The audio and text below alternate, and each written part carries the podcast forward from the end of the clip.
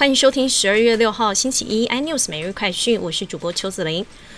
货柜航运淡季表现不淡，运价持续冲高。最新公布的 SFCI 指数续创新高，其中远东至美西线运价每四十尺货柜更首度冲破七千美元，东南亚运价也同步大涨，激励今天航运股逆势走阳。货柜三雄相对强势，一举收复所有均线，船舶订单量大。全球排名还有望向前推进，长隆海运和 MSC 有望超越马士基，成为世界上最大的货柜轮业者。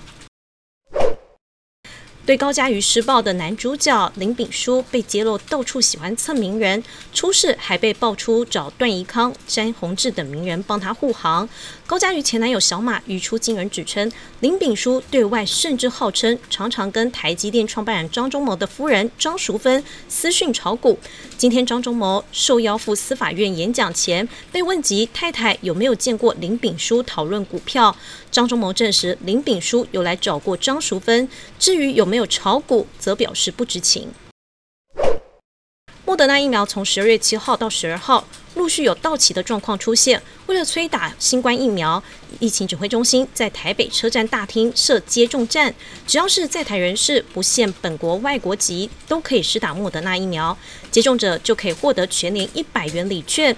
想不到现场人潮炸裂，网友看傻，还以为是春节返乡人潮。CNN 当家主播克里斯·古默因为涉嫌动用媒体资源替陷入性骚扰丑闻的胞兄前纽约州长古默洗白而遭到解雇。但全国公共电台报道，克里斯被炒鱿鱼的前一天，华府知名律师卡兹也提供了 ABC News 前同事指控主播古默性骚扰的资料。更多新闻内容，请锁定有线电视四八八十八 MOD 五零四三立财经台 iNews，或上 YouTube 搜寻三立 iNews。感谢台湾最大 Podcast 公司声浪技术支持。您也可以在 Google、Apple、Spotify、KK Bus 收听最新 iNews 每日快讯。